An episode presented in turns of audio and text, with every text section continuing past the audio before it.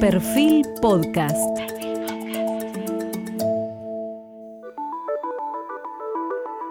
Periodismo puro. Jorge Fontevecchia en entrevista con el politólogo Natalio Botana.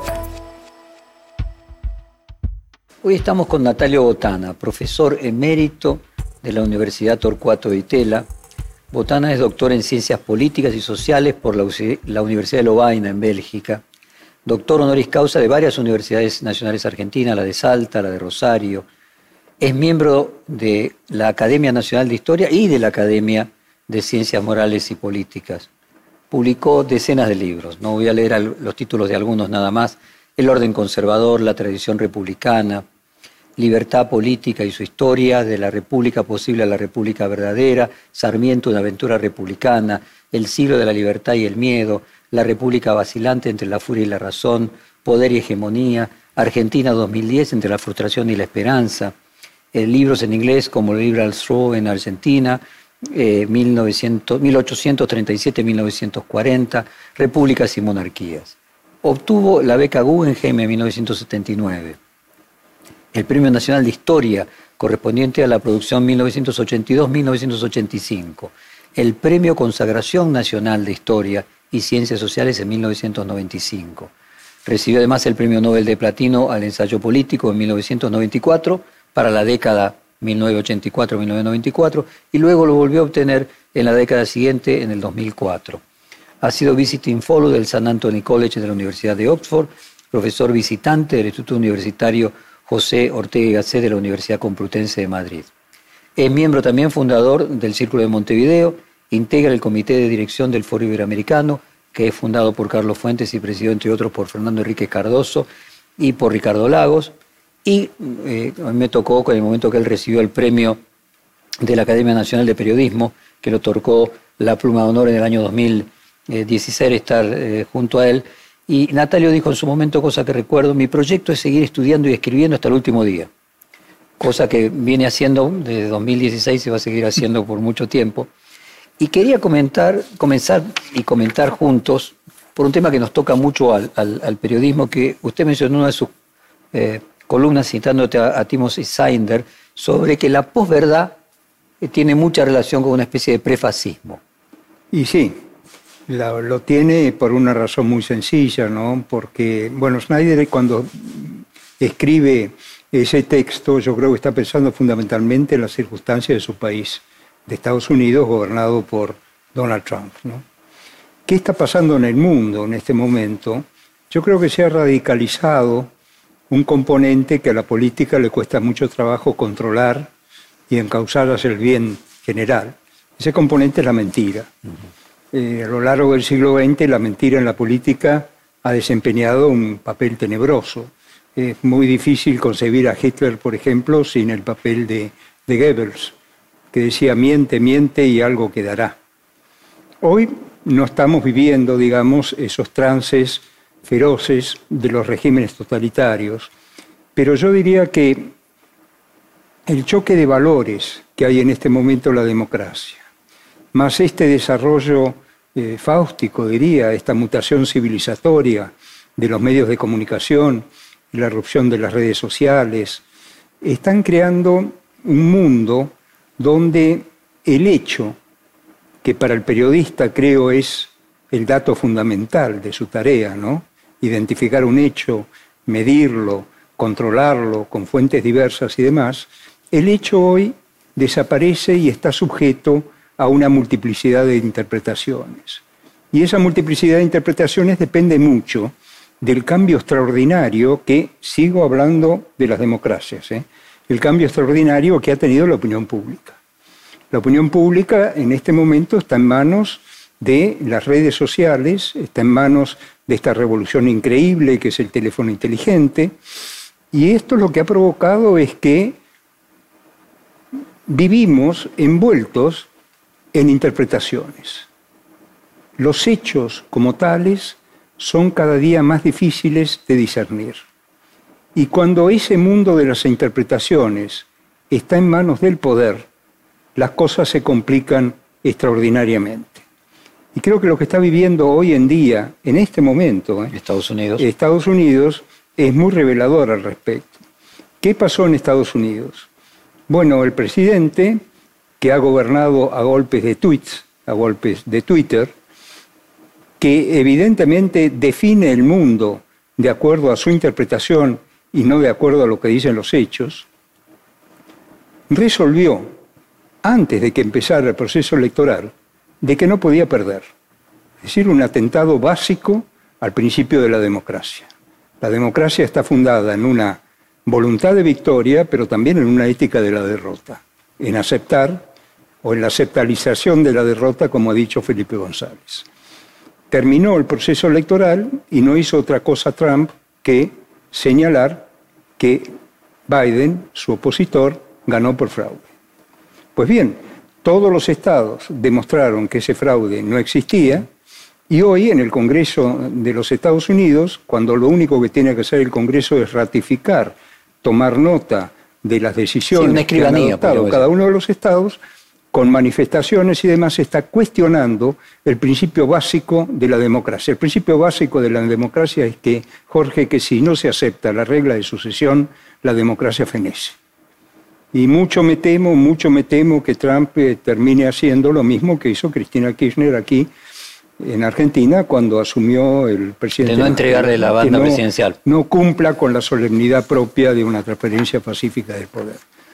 Y aquí con esto de las interpretaciones hay un problema muy interesante, este Jorge, creo yo, porque eh, decía Lord Keynes que detrás de las palabras, detrás de, de los debates, detrás de los choques ideológicos propios de la democracia, siempre hay un pensamiento ahí perdido que no se sabe de quién es, pero que está presente. ¿no? Y hay dos sentencias de Nietzsche que siempre me impresionaron mucho. ¿no? La primera dice que no hay hechos sino interpretaciones. La segunda, que es más preocupante todavía, es que la interpretación es función del poder.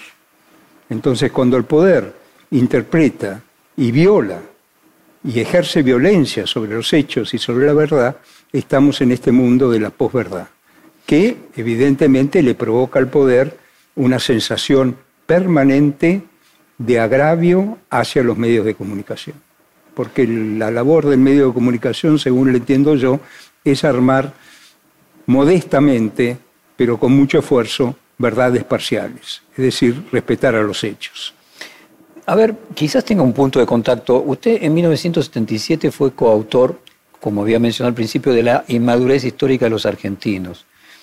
Eh, y mi pregunta es si el fracaso recurrente del argentino, este regreso de una grieta eh, con, podríamos decir, decibeles más altos de los que teníamos y parecidos a lo mejor hace 70 años, o quizás incluso si lo que está sucediendo en Estados Unidos, en el caso nuestro sería eh, un problema de inmadurez y en el caso de Estados Unidos de regresión.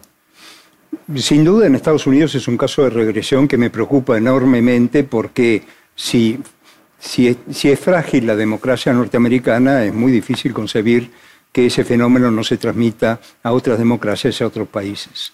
Ahora, usted está evocando un texto que escribí con Ezequiel Gallo, a quien recuerdo con, con mucho afecto en este momento. Fue un, querido colega que no tenemos más entre nosotros. Lo que intentamos detectar en ese texto es una tradición histórica argentina del siglo XX, fundamentalmente del siglo XX. El siglo XX argentino es evidentemente una sucesión de crisis muy profundas, pero está atravesado por una gran crisis de legitimidad que en mi opinión comienza en 1930 y se clausura provisoriamente en 1980. 83. Crisis de legitimidad que ponía en cuestión precisamente la sucesión pacífica del poder de una república democrática y que ponía en cuestión la distribución del poder social y económico en la Argentina. Esa crisis de legitimidad estuvo abonada, tiene muchos aspectos, me refiero exclusivamente a este, estuvo abonada por una tremenda disputa en torno al pasado. El pasado argentino en el siglo XX se transformó en, un campo de batalla. Se transformó en un campo de batalla.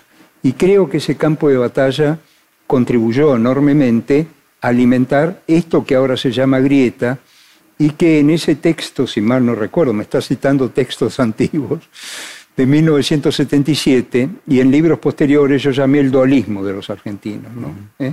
esa dualidad permanente que hay, no tanto en la vida privada de la sociedad civil, sino en la dimensión pública, política de la vida humana. ¿no? Pero hay un infantilismo en esa simplificación. ¿Hay un qué, perdón? Infantilismo en esa simplificación polarizada entre sin grises, eh, blanco no y negro. No sé si llamarlo infantilismo, porque el infantilismo significa que de algún modo estamos en una etapa que... Que puede progresar. Que puede progresar. No, más bien veo un, fenómeno dialéctico, veo un fenómeno... Algo permanente. O si usted quiere a la Vico, a la Jean Battista Vico, un fenómeno de Corsi y Recorsi, ¿no? Pero, exactamente, pero no hegeliano con síntesis. No, no, no. Desde, no, desde, nuevo, desde luego no. Uno de los problemas más serios que tenemos en este momento es que no hay una síntesis crítica en torno al pasado que pueda ser transmitida a través del sistema de educación pública, por ejemplo. Es lo que se intentó hacer en el siglo XIX eh, y lo que se intentó hacer en las primeras décadas del último siglo. Es decir, eh, lo que se llamó después peyorativamente por el nacionalismo o el revisionismo histórico la historia oficial.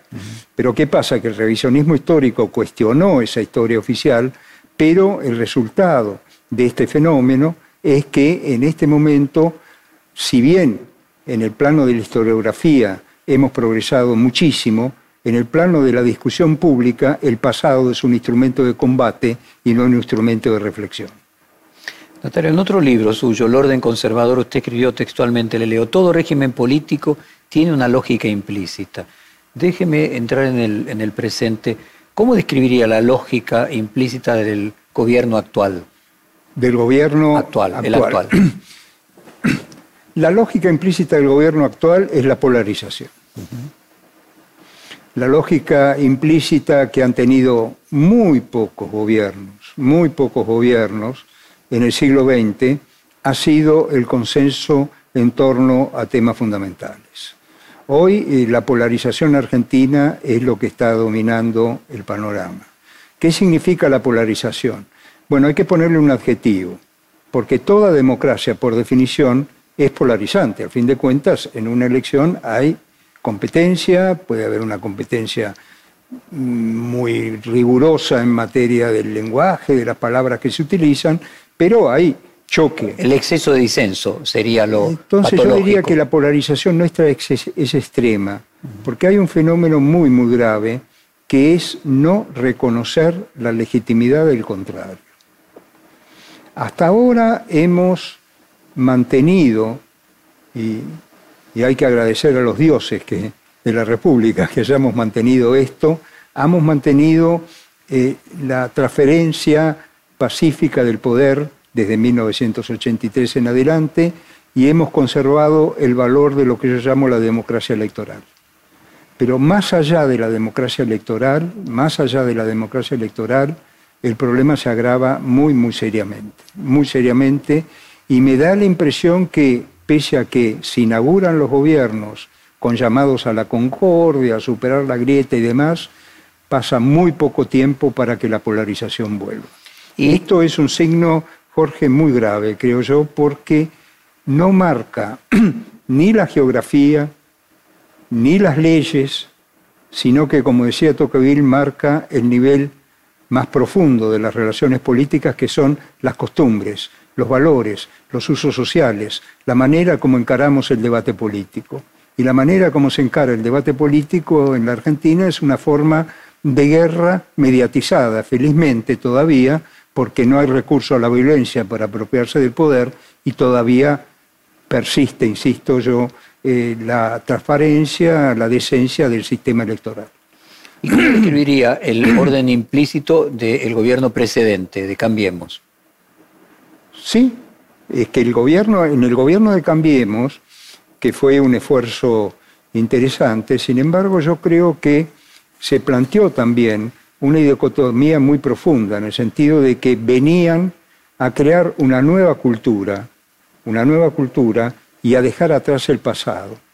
Y en rigor de verdad el historiador siempre ofrece una dosis de escepticismo a este tipo de expresiones, porque el pasado siempre vuelve.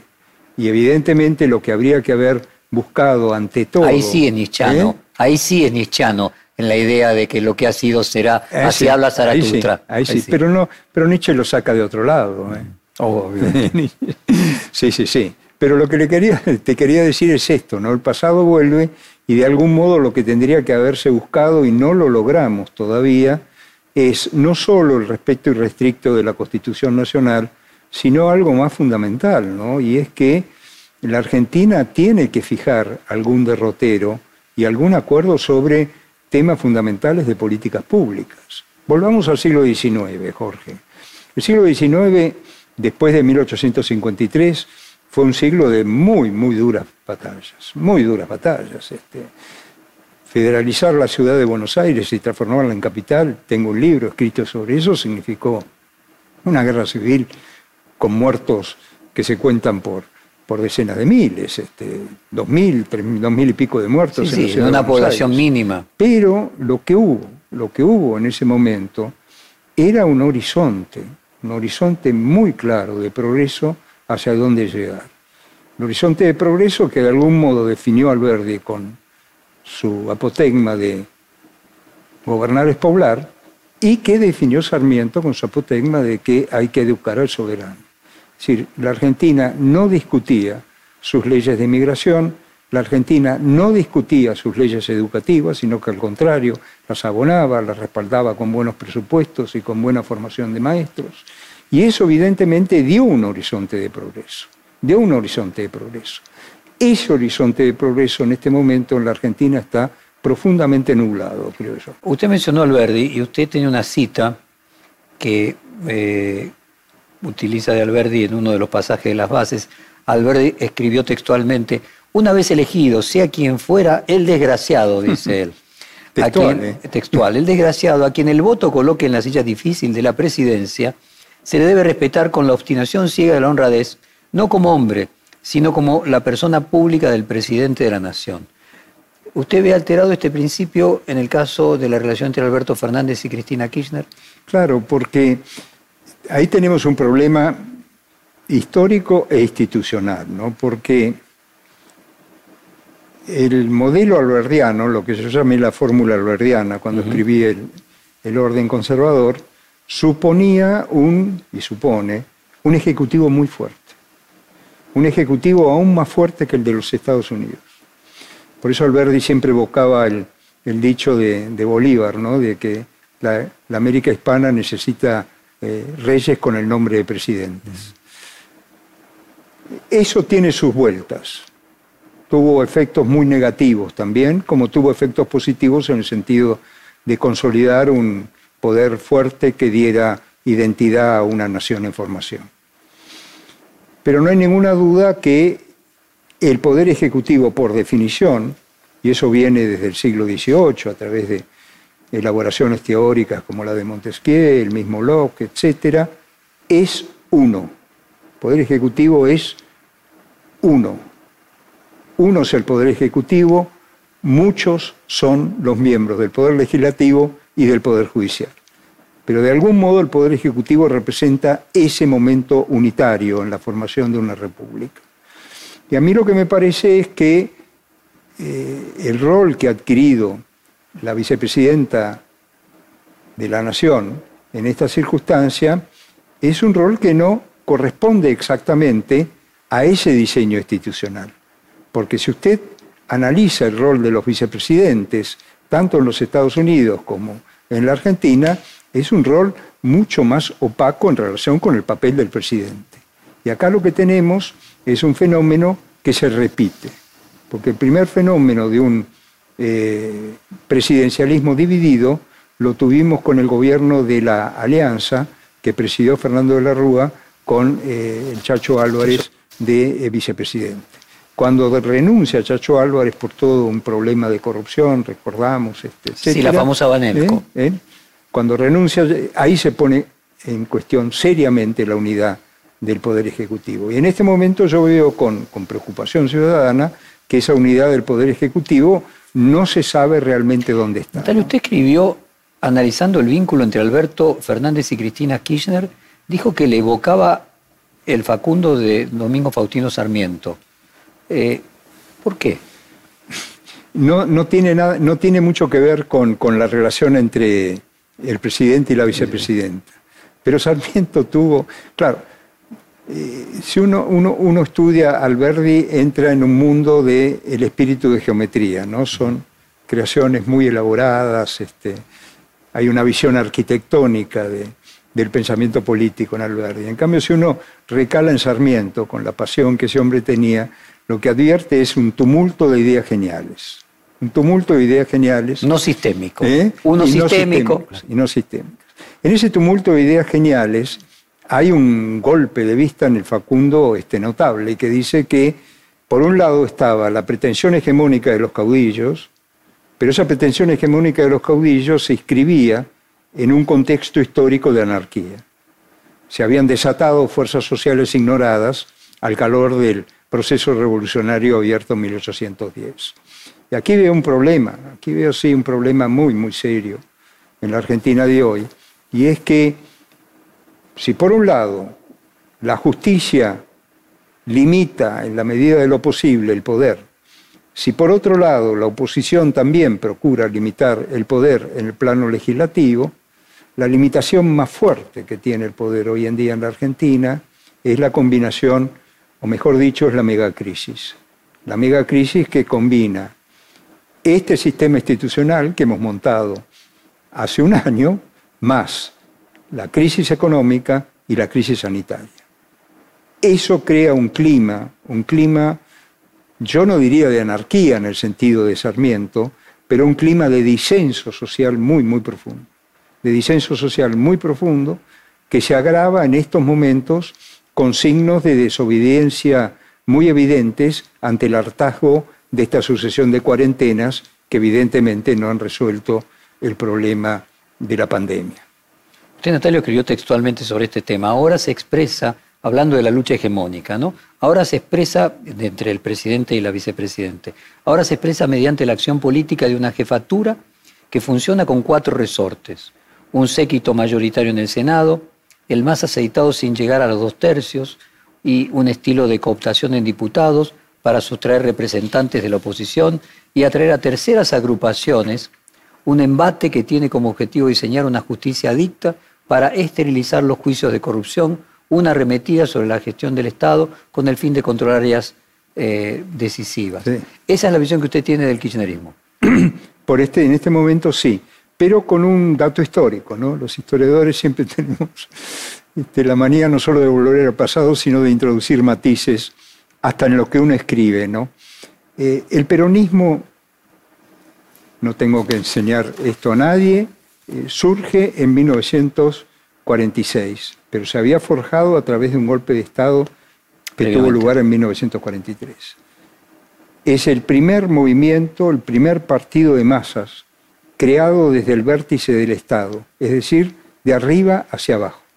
Los otros grandes partidos, veo ahí la imagen de Alicia Moro de, Justo, a quien tanto admiro, los otros grandes partidos, el partido, la Unión Cívica Radical, desde luego, el socialismo, la democracia progresista, surgieron de abajo hacia arriba.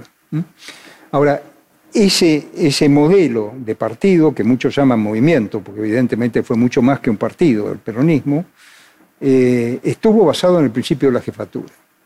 Se decía, cuando yo era un jovencito de 17, 18 años, mi entrada en la vida cívica en pleno peronismo, que el peronismo era un fascismo. No lo era en sentido estricto, bajo ningún punto de vista. Yo cuestiono seriamente esa teoría que dice el peronismo es fascismo, pero tiene elementos fascistas, sin lugar a dudas.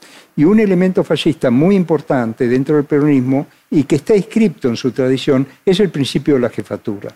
En general, todas las versiones que ha tenido el peronismo hasta el presente siempre se inscribieron en el principio de la jefatura. Tanto el, primer momento de Perón como su regreso, como los años de Menem, que fueron muy importantes, donde ahí la presencia personal de Menem, la jefatura de Menem, no era discutida ni en los niveles parlamentarios ni en los niveles del sistema federal. Y hoy ese principio de la jefatura yo creo que reside mucho más en el ejercicio de la vicepresidencia que en el ejercicio de la presidencia. Es decir, hay un dualismo que no sabemos todavía cómo se va a resolver. El punto de contacto que usted encuentra es la alianza con Chacho Álvarez y de la Rúa, donde tenía hasta más... ahora sí, hasta ahora sí, lo cual demostraría, lo cual demostraría que eh, Argentina tiene mm, una baja experiencia en materia de coaliciones de gobierno. La única coalición de gobierno que, régimen democrático, ¿no?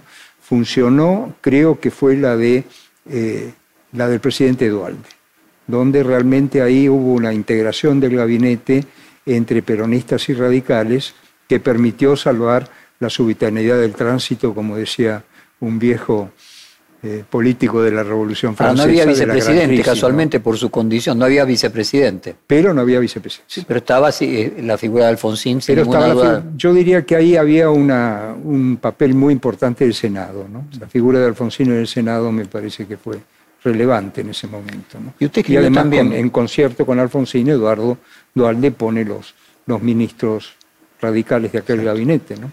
Eh, usted escribió también, le voy a leer nuevamente textualmente, todo intento de reformar la justicia, aunque sobren motivos para justificarla, está contaminado por la desconfianza y la repulsa a la eh, impunidad. Eh, ¿Cómo ve que se puede resolver este problema? Ese es el gran drama. Y sí, el, el drama. el drama proviene de esto, este, y esto me remite a Estados Unidos también. Fíjese, aquí veo en la, en la televisión que tiene este maravilloso edificio, decretan el toque de queda en Estados Unidos. Esto puede significar un momento de una gravedad extraordinaria, porque Trump todavía tiene el poder y está decretando un toque de queda. Entonces, ¿qué es esto? Esta es la manifestación más estremecedora de que se ha roto un consenso fundamental, de que la política está totalmente polarizada. Por lo tanto, no hay ninguna duda que la Argentina requiere una reforma de la justicia en forma. No hay ninguna duda de eso.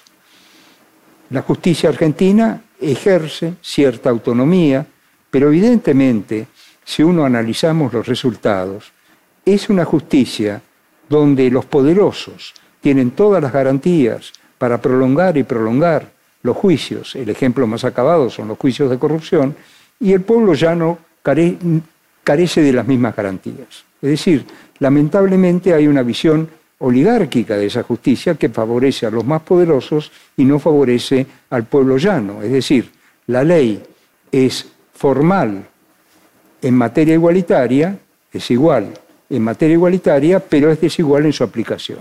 ¿Cómo se reforma la justicia?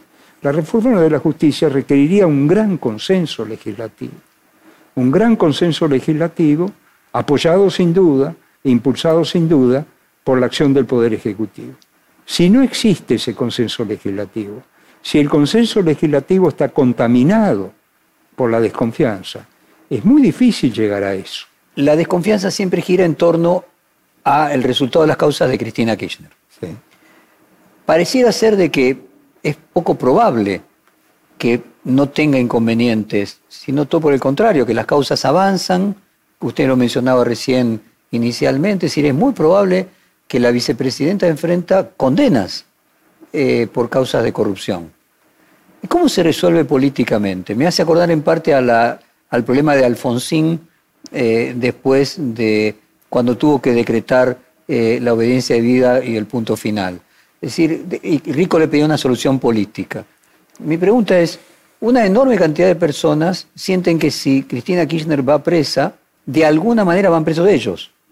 Es decir, una identificación Pero en esa persona. Lo mismo está pasando en Estados Unidos. Estados Unidos. Mi pregunta es, pero es distinto, ¿no? Imagínese ir preso a eh, irse a su casa. eh, con Sí, las- bueno, pero eh, este hombre lo que está viendo Trump es precisamente lo que le ha ocurrido a la expresidenta eh, Cristina Kirchner en la Argentina. Está viendo en el futuro los juicios que van a recaer sobre él. Esa es la tragedia, ¿se da cuenta? Cuando la lucha política se transforma en una lucha mediada por la acción judicial, porque una parte del país sostiene que es una delincuente y otra parte del país sostiene que no lo es. Entonces, puesto en estos términos y viendo las experiencias, voy al historiador. ¿No encuentra usted acá un punto quizás en algún sentido comparable con lo que fue el problema que enfrentó Alfonsín eh, de cómo encontrar un límite a la justicia para que la paz social Claro, continúe. Alfonsín buscó un límite a la justicia, yo escribí sobre eso abundantemente, pero este, provocando una amnistía parcial. Eh, hubo, hubo leyes de obediencia debida, hubo Sí, leyes... finalmente eran, eran amnistía Sí, parcial. Sí, pero los tres emblemas de la violencia criminal seguían presos. Presos. Seguían presos los comandantes, seguía preso López Rega, seguía preso Firmenich y los montoneros y lo que significaba todo eso. Yo creo que la gloria de Alfonsín está ahí, en haber atacado, en haber atacado con muy pocos recursos materiales, simplemente con el recurso ético que buscaba, de haber atacado esas tres violencias que liquidaron poco menos que a un país este, y lo postraron. Ahora bien, ese problema, ese problema, por supuesto, se puede resolver, el problema que me está señalando usted, por supuesto se puede resolver a través de una ley de amnistía o a través de un indulto. Se está hablando de indulto en este momento. ¿Pero qué pasa con el indulto? Usted sabe, Jorge, que el indulto este, elimina la sentencia, pero no elimina la pena. Exacto. Todo el argumento que elaboró eh, el kirchnerismo para demostrar que han sido atacados y de que son inocentes es esta teoría de la guerra judicial y del lawfare. ¿verdad? Bueno, pues bien, esta teoría de la guerra judicial demostraría que hay una conspiración, aquí viene todo el problema de la desconfianza y de la confianza, hay una conspiración en marcha, armada por jueces adictos, medios de comunicación y opositores en ejercicio de la presidencia que han creado, que han creado un escenario donde políticos que dejaron el poder habían cometido delitos, fundamentalmente habían cometido delitos de corrupción, habían robado.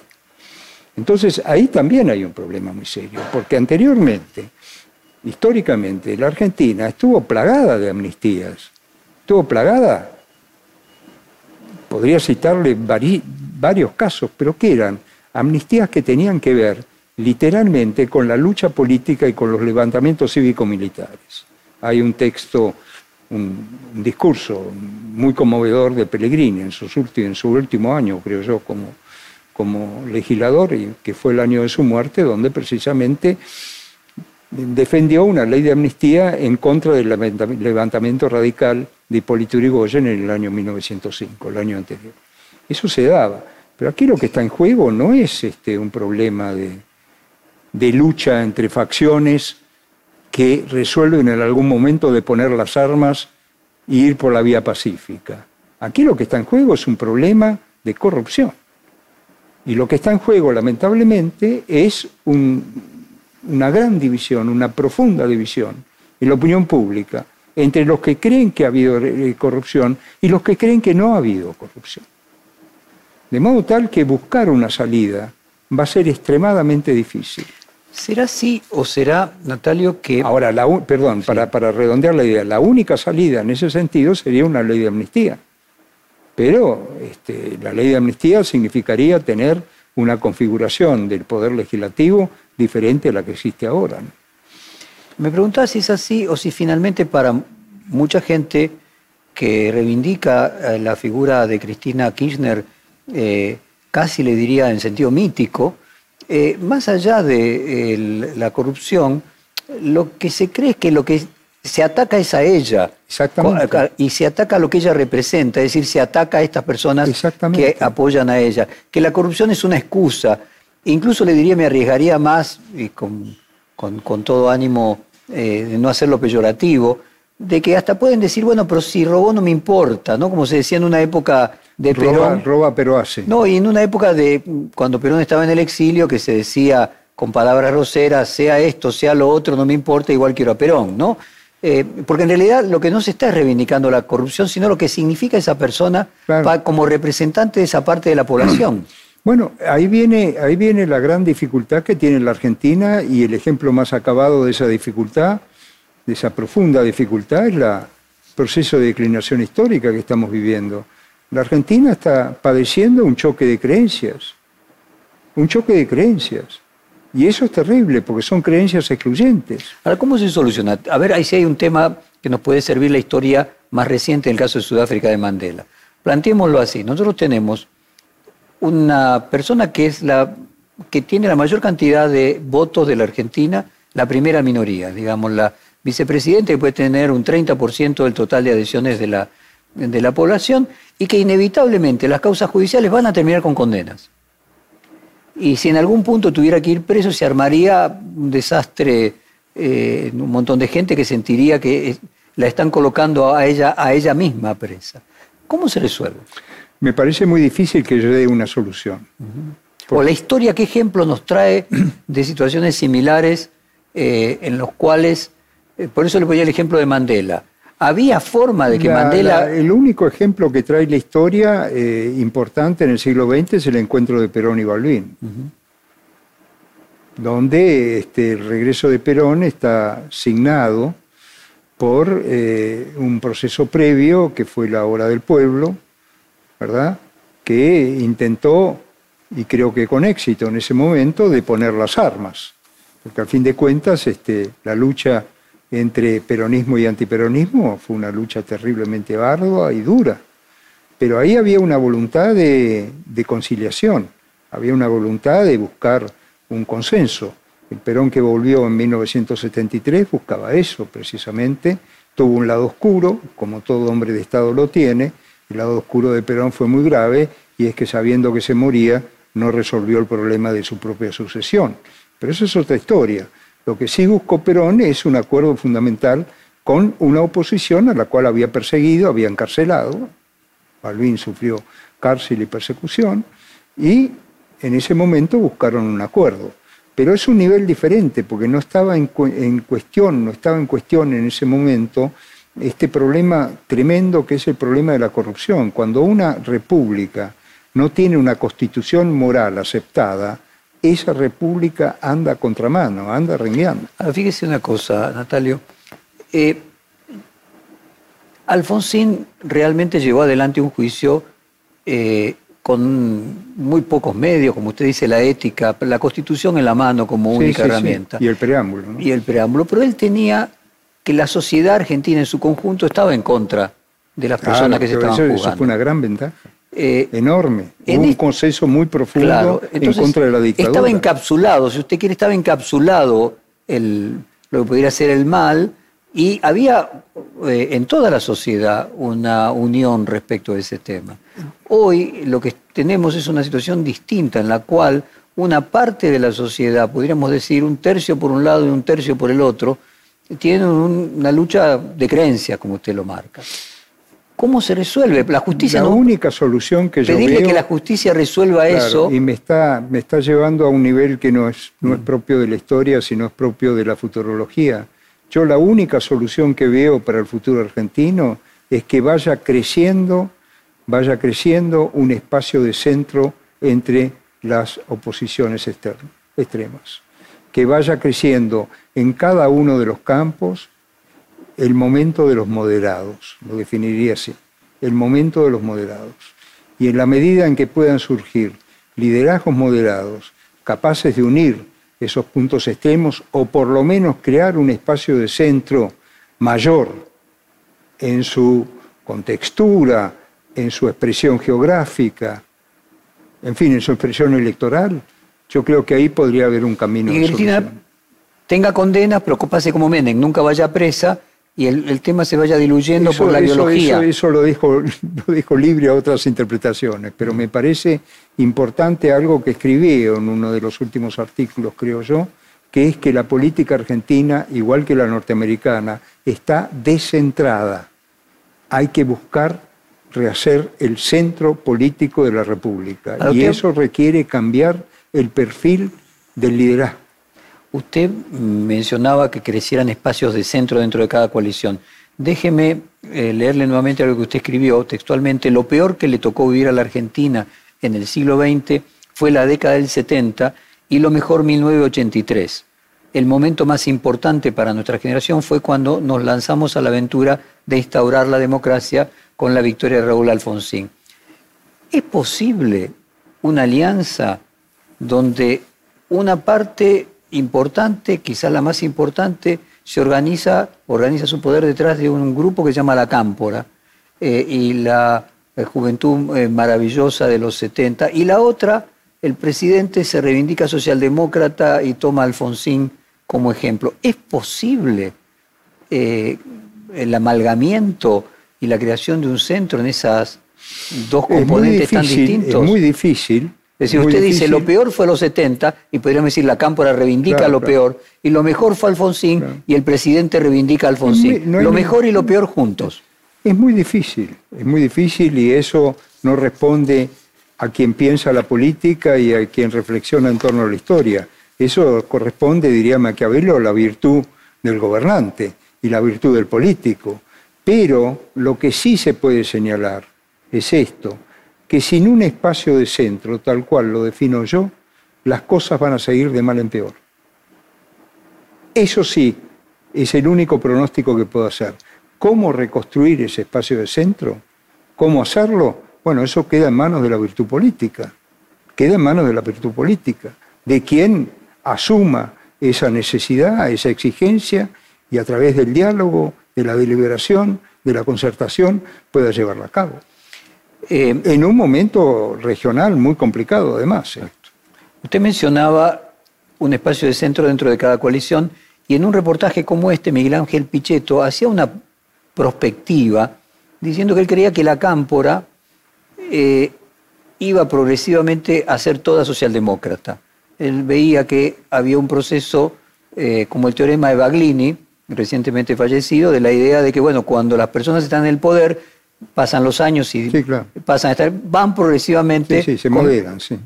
y en ese empoderamiento se moderan, eh, empiezan a comprender los límites de la, de la realidad. ¿Imagina usted que ese espacio de centro podría ser, porque casualmente la propia Cámpora, que hoy parece eh, lo contrario al centro, puede le, voy a contestar, ese camino? Le voy a contestar este, con muy pocas palabras. Por el momento no. Por el momento no lo imagino, pero creo que el resultado electoral de este año va a ser muy importante en ese sentido. ¿no? ¿Usted cree que una derrota ayudaría a la coalición gobernante a correrse hacia el centro? Sí, inevitablemente. Y que una victoria produciría, por el contrario, un corrimiento hacia la radicalización. creo que sí. O lo que puede ocurrir también, ¿no? Porque siempre se habla de victorias y derrotas. Un empate. se habla de empate, ¿no? Este... Que parece el escenario más probable. Daría la impresión, pero todavía no puedo. Y eso sería un statu quo, no, modificaría nada. En ese sentido, porque me faltan datos y los datos principales van a ser la evolución de la crisis económica y sobre todo la evolución de la crisis. Arandalio, vamos a hacer como dicen los economistas. Asumamos que hay empate. ¿Usted se imagina que empate sería statu quo? ¿Prolongaría este.? Me cuesta mucho trabajo imaginar. Realmente este, puedo, puedo señalar cuáles son las tendencias que llegan a un empate. Lo que puede ocurrir a partir de ese momento no lo sé, pero quiero señalar, sí, mi punto crucial. Haya empate, haya derrota, haya victoria. Si la Argentina no constituye un espacio de centro, si la Argentina no centra su política en una visión moderada y concertada de la acción política, va a seguir el proceso de declinación histórica. Porque no veo que ninguna de las partes termine imponiéndose sobre la otra. Por eso siempre he hablado que la Argentina es un cementerio de hegemonías. ¿eh? Sueñan con ser hegemónicos, pero después la realidad les demuestra que ocurre todo lo contrario. Maquiavelo decía que para que una guerra dure para siempre había que darle igual cantidad de armas a ambos ejemplos. Podríamos decir que Argentina tiene la maldición de Maquiavelo en ese sentido. Tenemos dos hegemonías que tienen más o menos la misma capacidad de anularse. En este momento sí se ha hablado mucho nuevamente de empate. Yo he hablado de empate también en algunos artículos. Sí, empate hegemónico. Sí, sí, sí. Bueno, esa es una la teoría, de que viene, sí, de Juan Carlos, sí, de Juan Carlos Portantiero, sí. La historia sirve para proyectar el futuro. Hay una revista francesa de historia que se lanzó ya hace un tiempo y decía hay que leer historia porque es la única forma de poder pronosticar el futuro. Así que hay en el historiador también un futurista. No, eh, yo creo que no. Cuénteme, a ver. Yo creo que hay que ser un poco más discreto mm. y un poco más modesto, sobre todo. Usted decía que la historia vuelve. Por supuesto, hay. Hay siempre una ambición en la historia. Usted citó a Hegel hace un mm. rato y Hegel, si usted lo vuelve a leer en estos momentos, sobre todo las lecciones de, de filosofía de la historia era el señor de la historia. ¿no? Es decir, no solo, no solo retomaba la historia del pasado, tomaba la historia de su presente prusiano y la proyectaba hacia el futuro. Yo tengo una visión mucho más modesta del historiador. El historiador es un artesano que debe conocer bien su oficio, de algún modo tiene algo que ver con el periodista profesional, que alguien dijo que el periodismo la primera página de la historia, ¿no? este, que trabaja sobre los hechos, que quiere reconstruir el pasado, que no quiere inyectar en el pasado sus propias preferencias, sino reconstruirlo tal cual era, y sobre todo que no quiere utilizar el pasado para proyectar futuros. Ese es un problema muy serio porque las grandes síntesis históricas del siglo XIX fueron eso que dice muy bien Jorge. Inventaron un futuro. Marx inventó un futuro. Eh, eh, San Simón y Comte eh, inventaron el futuro de la revolución industrial. El propio Tocqueville inventó el futuro de la democracia. Pero al inventar esos futuros, la propia historia después hace lo suyo. Porque la historia no solo es ese trabajo intelectual que supone reconstruir lo que pasó, sino que es el trabajo intelectual que recoge un fenómeno que los políticos en general no toman en cuenta, que son las consecuencias no queridas de la acción pública. Obran como si A va a resultar necesariamente B y habitualmente A resulta ser Z. ¿no? Entonces yo diría que con la historia hay que ser muy prudente y no transformarse en señores del futuro. Dejo los señores del futuro en manos de la acción cotidiana y sobre todo de una cosa que no hemos tocado aquí, que es muy importante, Jorge. Por favor. Que el futuro está en manos de la acción libre de los agentes de la sociedad, del individuo. Fíjese el mundo que vivimos. Este mundo que vivimos de transformación tecnológica fabulosa que les toca a ustedes, titulares de medios de comunicación, muy de cerca, es, es su problema diario. No, eso fue inventado por no por políticos. No fue inventado por políticos, fue inventado por personas. Por supuesto, el modelo soviético de, Lenin y Stalin imaginó que iban a transformar la sociedad desde el Estado, pero la sociedad se transforma de abajo hacia arriba. Y eso es lo que está ocurriendo con esta transformación que es lo que algunos llaman la cuarta revolución industrial. De la Walter Benjamin decía que ¿Eh? Walter Benjamin decía de que la historia era como un relámpago que nunca más se podía volver, dura un instante, se ve en ese instante y nunca más se puede volver a ver. Es verdad, es verdad, es muy difícil, es decir... O sea, uno lo ve con ojos del presente por más esfuerzos que haga. Pero el historiador lo que puede es reconstruir secuencias, ¿no?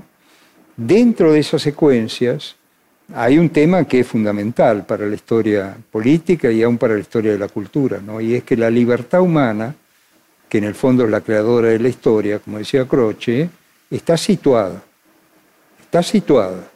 En este momento, en este momento la situación de la libertad humana y el ejercicio de la libertad humana en materia política es el ejercicio de la representación, ¿verdad? Está situada en el contexto de este cambio que es muy reciente.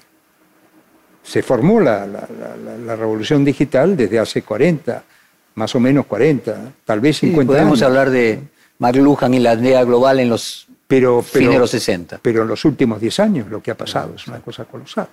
Y eso nos sitúa en un mundo, en un mundo muy, muy peculiar, que además tiene efectos sobre la política, porque lo que está pasando en materia de representación política en el mundo es enorme. Yo me crié en un contexto donde había grandes partidos políticos.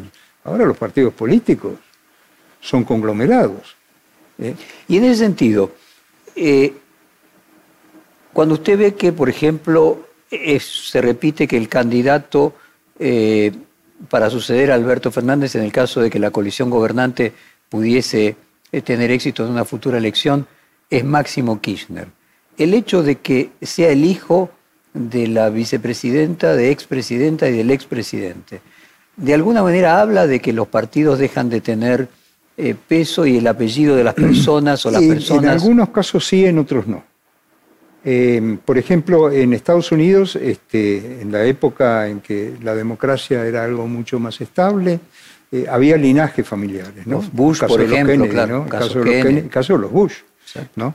Eso es, y aún en niveles más bajos, el caso de los Bosch, en fin. Sí, eh, también uno podría decir Clinton no, no, hay que olvidarse lo que fue eh, los linajes familiares en la formación de la República Norteamericana, ¿no? Este, John Adams fue el, vicepresidente de Washington y el primer presidente que sucede a Washington.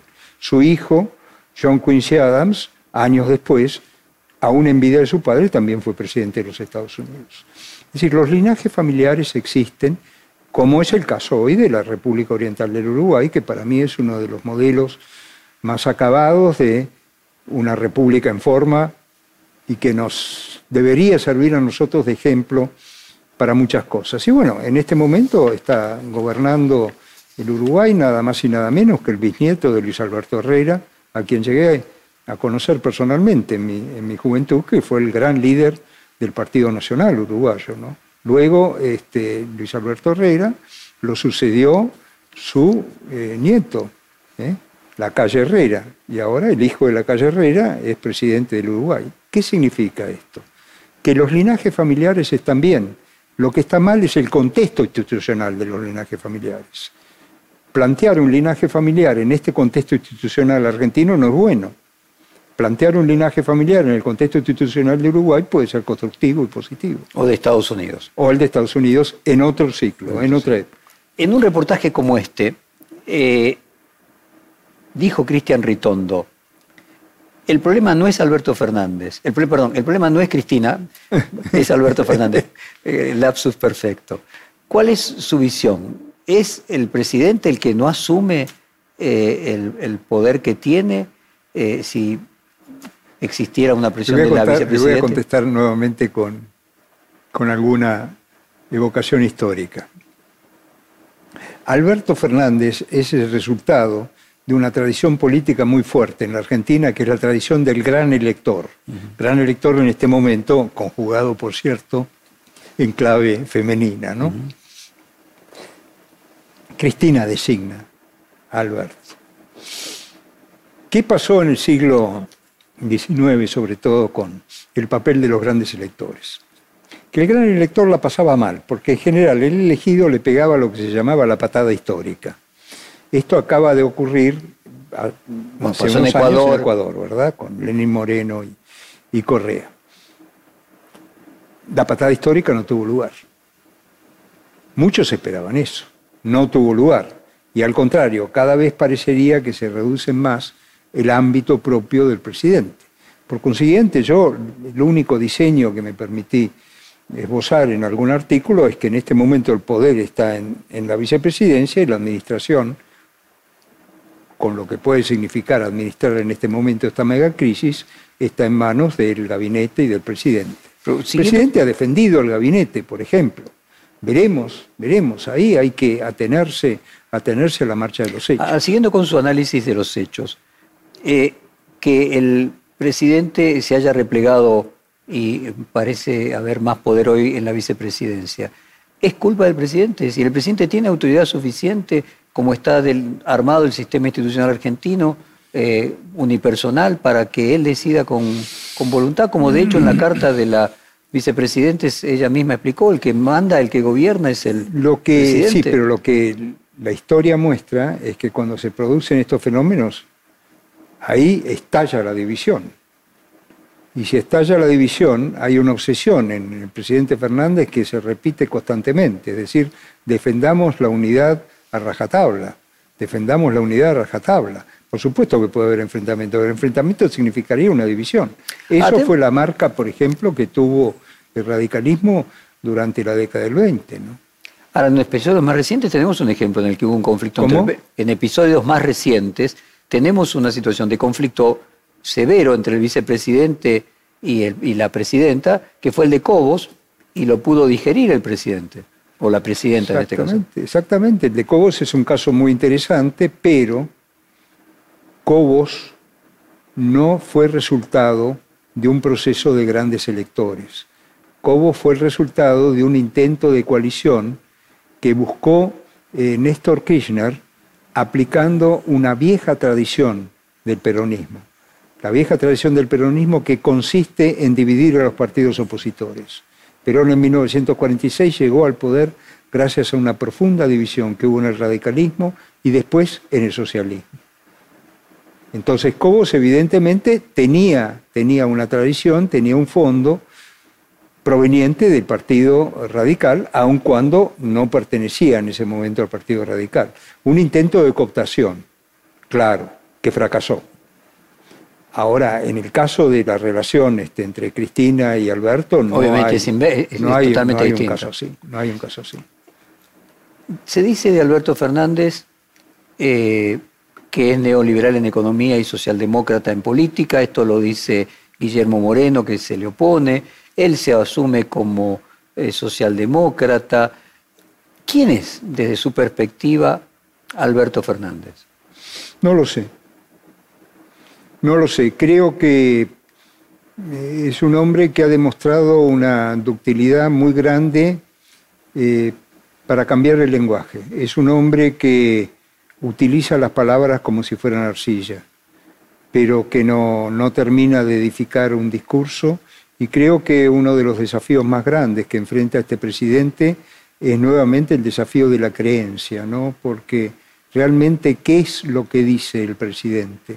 Eso nos, remo- no- no- nos reenvía nuevamente a la primera pregunta que me hizo en esta larga entrevista, ¿no? Es decir, aquí también el mensaje, el lenguaje político está contaminado por la posverdad. ¿Puede ser que el presidente diga un día una cosa, otro día otra, y en realidad les esté diciendo, léanme, eh, léanme que yo estoy diciendo una cosa y la otra y no puede ser así, lo estoy diciendo con algún otro fin? No sé, no se me ocurre, pero me, me- me parece que sería una, una reflexión muy alambicada, ¿no? Realmente. No, me cuesta mucho trabajo imaginarlo. sí. Que cuando él elogie tanto a la vicepresidenta, en el fondo contradiciéndose con lo que él mismo decía, quede claro que en realidad está diciendo algo que él no piensa, de una manera tan ostensible que empiece a ser percibible. Eh, había un viejo chiste de psicólogos y de filósofos, ¿por qué me dices que vas a Varsovia si en realidad no vas a Varsovia para que yo piense que vas a Varsovia y en realidad yo voy a ir a Varsovia para que vos no pienses que voy a que- Varsovia? mira, Jorge, lo que, lo que dice, vamos a tutearnos, ¿no? Lo que dices este, me retrotrae a uno de los eh, filósofos políticos más atractivos de, de la segunda parte del siglo XX, que fue Leo Strauss. ¿no? Este, y Strauss siempre sostenía eso, ¿no? que precisamente había que encontrar en, en lo que decían eh, los grandes filósofos políticos, encontrar en lo que decían lo que no quería decir, o viceversa, lo que no decían había atrás de él un sustrato de verdad. Es decir, ¿qué hay detrás? Y ese es un tema interesantísimo para toda la historia, sobre todo la historia de las ideas, ¿qué hay detrás, detrás de, qué hay detrás de la retórica? ¿Qué hay detrás de la retórica?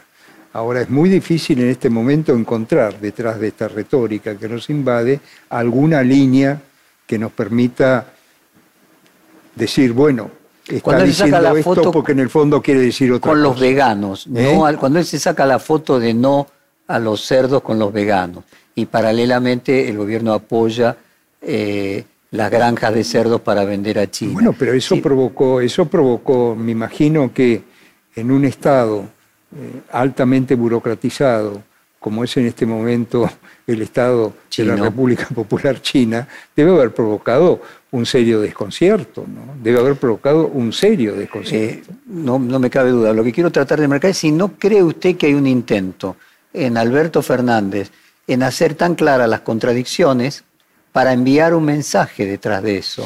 Bueno, Eh, eso significaría, eso significaría que hay detrás de él una estrategia. Esa estrategia todavía yo no la veo. Bueno, y por último, eh, si tuviera que escribir un libro sobre Cristina Kirchner y su pasaje por el gobierno, y tuviera que sintetizar quién es ella, así como lo preguntaba quién es Alberto Fernández, y a usted le queda todavía, eh, que le que- queda sin respuesta frente a eso, como muchas, muchas personas en la Argentina, por Cristina Kirchner, ¿qué diría? Todavía diría muy poco porque, entre otras cosas, me falta perspectiva, ¿no? Una de las claves de hacer una buena historia, no digo que mi historia sea buena, ¿no? Pero la intencionalidad de hacer una buena historia es tener perspectiva, ¿no? Es tener perspectiva y dejar que los acontecimientos decanten y dejar sobre todo que los periplos, las trayectorias de los agentes políticos eh, tengan un principio y un fin. Todos decretaron el fin de Cristina cuando fue derrotada por Cambiemos en el año 2015 y fíjese la situación que estamos viviendo ahora. Lo único que se puede decir en este momento es que y no es el historiador que habla, más bien el científico político, es que es una personalidad política muy fuerte y protagónica. Hacer una historia del kirchnerismo, bueno, se está trabajando ya, sobre todo hay historias periodísticas muy importantes, pero yo preferiría todavía este, tener perspectiva. Recién ahora, con el peronismo, con el primer peronismo, entre 1946 y 1955, estamos teniendo buenas historias. O sea, podríamos decir y fíjese el tiempo que ha pasado. Aquí, bueno, o, como decía, creo que Dencia Opinde, cuando le preguntaron sobre la Revolución Francesa, dijo que todavía era demasiado pronto para era opinar. Demasiado pronto. Pero volviendo al, como corolario respecto del valor de la historia, lo que podríamos decir entonces es que la historia se resignifica en el futuro, porque hay que esperar que pase un tiempo para ver las consecuencias que tiene ese proceso uno podría decir que si hubiese ganado Hitler y el eje, la Revolución Francesa no se enseñaría en los colegios ni sería tan importante, por ejemplo. Mm, es decir, que lo que hace histórico algo es el futuro. Claro, y por eso muchos historiadores trabajan,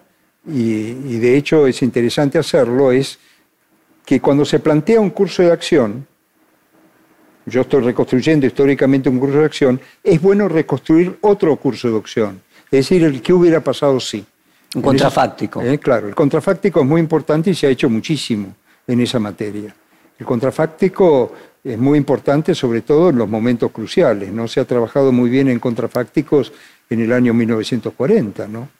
Churchill estuvo a punto de perder el poder en el gabinete. ¿Qué hubiese pasado si en 1940 prevalecía Halifax, eh? su ministro de Relaciones Exteriores? y quería acordar con Hitler. ¿Qué hubiese pasado? O sea que finalmente los presidentes están entregados a tantas contingencias eh, donde lo que ellos pueden hacer está tan limitado, la suerte es tan importante. Está muy limitada, porque la historia precisamente es eso, es la, la relación tensa que existe entre la tendencia y el accidente. Y, ahí usted es hegeliano nuevamente, porque Hegel decía que eran cuerpos por lo que la historia sí, pasa. pero lo que pasa es que es, en Hegel la tendencia es inevitable. Y en la. Hay una línea, una flecha de la historia. en su caso, usted cree que no, que no en hay una cambio, flecha. mi flecha se cae. Estimado Natalio, fue un gran placer. Muchísimas No, gracias el por esta placer hora ha sido mío. Realmente he tenido un gusto enorme y, y me encanta que, que haya trabajado tanto y se haya aburrido tanto con mis textos para llevar adelante esta entrevista. Faltaba más. Muchísimas gracias Un placer muy grande. Gracias. Perfil Podcast.